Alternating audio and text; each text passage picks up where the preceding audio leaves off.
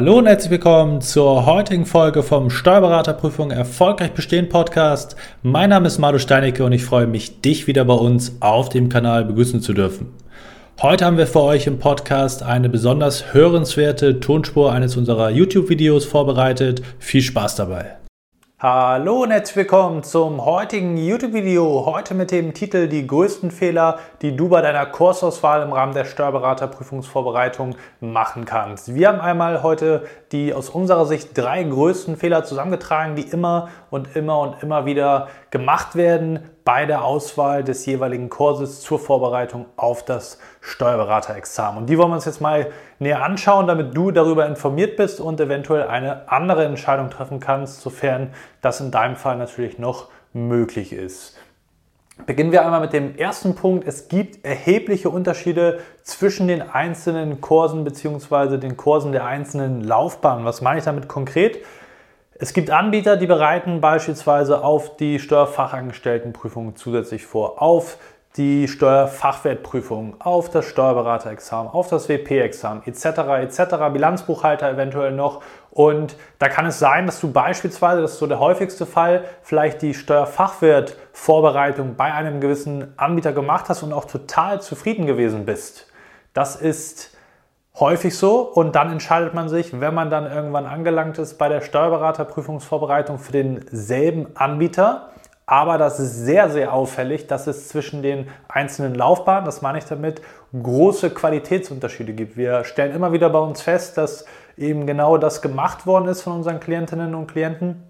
Steuerfachwertausbildung bei Anbieter X und dann wurde das Kurspaket auch bei demselben Anbieter gewählt. Und da muss man wirklich festhalten, dass es da zumindest in der Wahrnehmung, wie es beim Steuerfachwirt gewesen ist und wie es tatsächlich bei der Steuerberaterprüfungsvorbereitung dann teilweise abläuft, definitiv erhebliche Unterschiede gibt, zu verzeichnen sind. Und deswegen ist es sehr, sehr gefährlich, wenn du jetzt rein aus der Erfahrung von, dem, von der anderen Laufbahn genau darauf schließen möchtest. Und dementsprechend wäre ich da sehr, sehr vorsichtig, das rein auf Grundlage dieser Betrachtung anzugehen, weil du den Kursanbieter schon kennst. Es gibt da wirklich massive Unterschiede. Und da musst du dich insbesondere dringend informieren ob das auch für die andere Laufbahn, die du jetzt anstrebst, also für die Steuerberaterprüfungsvorbereitung, gilt, was du dort als positiv erachtet und festgestellt hast im Rahmen der Vorbereitung von deiner bisherigen Laufbahn.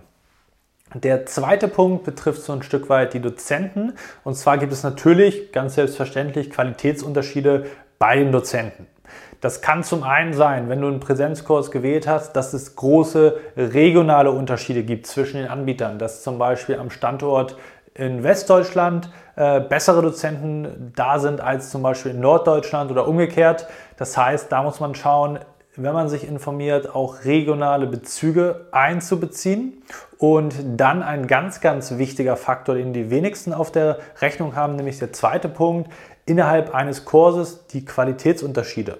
Häufig ist, wenn du, sag ich mal, einen sehr, sehr langen Kurs machst, dass du beginnst, startest mit gewissen Grundlagen und später ganz natürlich kommen die spezifischeren, die spezielleren Themen, wo es dann so ein bisschen mehr ins Eingemachte geht. Auf den ersten Blick recht logisch ist es häufig so, dass die sehr, sehr guten, die A-List-Dozenten oder die Top-Performer besser gesagt, dann auf den schwierigen, vermeintlich wichtigeren, schwierigeren Themen gesetzt werden und bei den Grundlagen vielleicht neue Dozenten getestet werden, was natürlich auch notwendig ist, um den Nachwuchs zu fördern. Aber auch da vielleicht bewusst gewisse Abstriche gemacht werden, was die Qualität anbelangt. Und das musst du dir vergegenwärtigen. Das ist hochgradig gefährlich, wenn du das feststellst, dass bei den Grundlagen die, äh, ich sag mal, nicht Top-Performer eingesetzt werden, dauerhaft, nicht punktuell, sondern dass es sozusagen so ein Stück weit Methode hat, dann ist das für deine Prüfungsvorbereitung extrem gefährlich, weil das ist anders, als man sozusagen logisch, wie ich gerade erklärt habe, annehmen würde.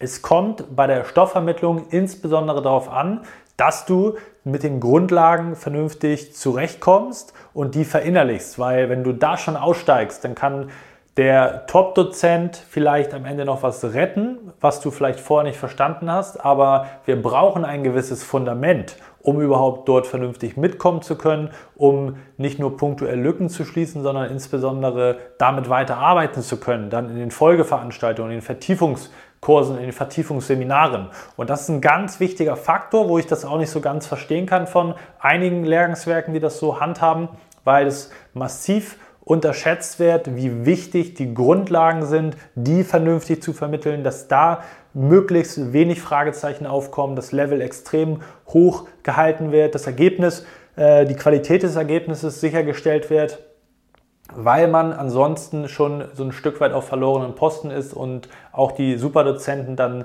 sehr, sehr schwer in der verfügbaren kurzen Zeit, weil die ja nicht an den Grundlagen theoretisch arbeiten sollen, sondern an den fortgeschrittenen Themen, da noch die Grundlagen vollumfänglich nachzuholen, wie sie eigentlich sein müssten, um erfolgreich im Examen zu sein. Und die Grundlagen sind dort wichtiger als die speziellen fancy Themen, die shiny Objects, wie wir immer gerne sagen, die äh, ja drankommen, aber trotzdem muss man da mit den vernünftigen Grundlagen die Punkte holen und nicht mit der letzten Abwandlung. Das ist ein ganz, ganz wichtiger Punkt und deswegen immer wieder auch betonen, die Grundlagen sind super, super essentiell. Nimm das bitte mit, verinnerlich das und hab da auch in deiner eigenen Vorbereitung bitte einen Fokus drauf und lass dich nicht, wie gesagt, von diesen shiny Objects thementechnisch blenden.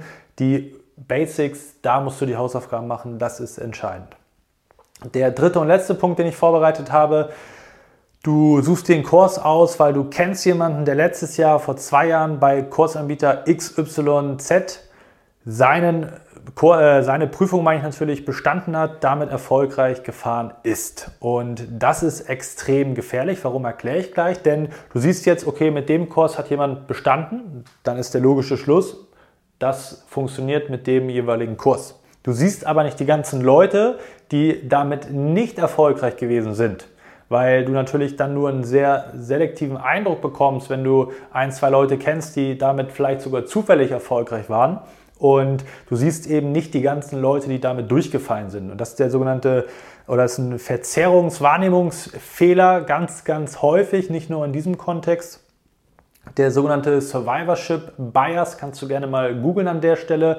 Sehr eklatant von der Wahrnehmung her, was da für voll oder fehlerhafte Annahmen daraus entstehen können. Nicht nur hier, wie gesagt, aber insbesondere, um das einmal auf den Punkt zu bringen, dass wir uns komplett blenden lassen eben von den Einzelfällen, dass die überwiegen von den erfolgreichen, die damit eben, auch wenn es nur punktuell gewesen ist und vielleicht ganz andere Gründe gehabt haben mag, als dieser spezielle Kurs die Prüfung erfolgreich absolviert haben und da sozusagen nicht diesem Verzerrungsfehler zu unterliegen und die Entscheidung nicht davon abhängig zu machen. Das ist keine äh, substanziell nachhaltig recherchierte Arbeit, wenn du darauf basierend sozusagen deine Auswahl triffst, da gibt es ganz andere Möglichkeiten, als sich sozusagen lediglich darauf zu stützen. Das sind drei der wesentlichsten, vielleicht die wesentlichsten Fehler, die immer wieder gemacht werden bei der Kursauswahl. Die Kursauswahl ist ein entscheidender Punkt. Sie ist nicht alles. Es ist natürlich auch wichtig, was du daraus machst, aber sie bildet natürlich ein Fundament für das, was du dann im Rahmen der Vorbereitung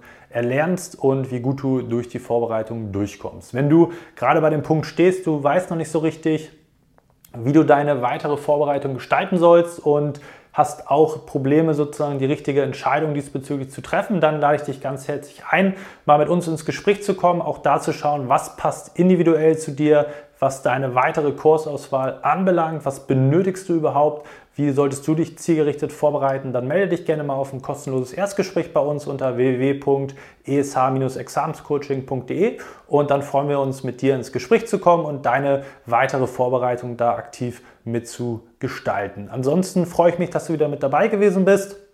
Wir sehen uns im nächsten Video hoffentlich wieder. Bis dahin, dein Malo.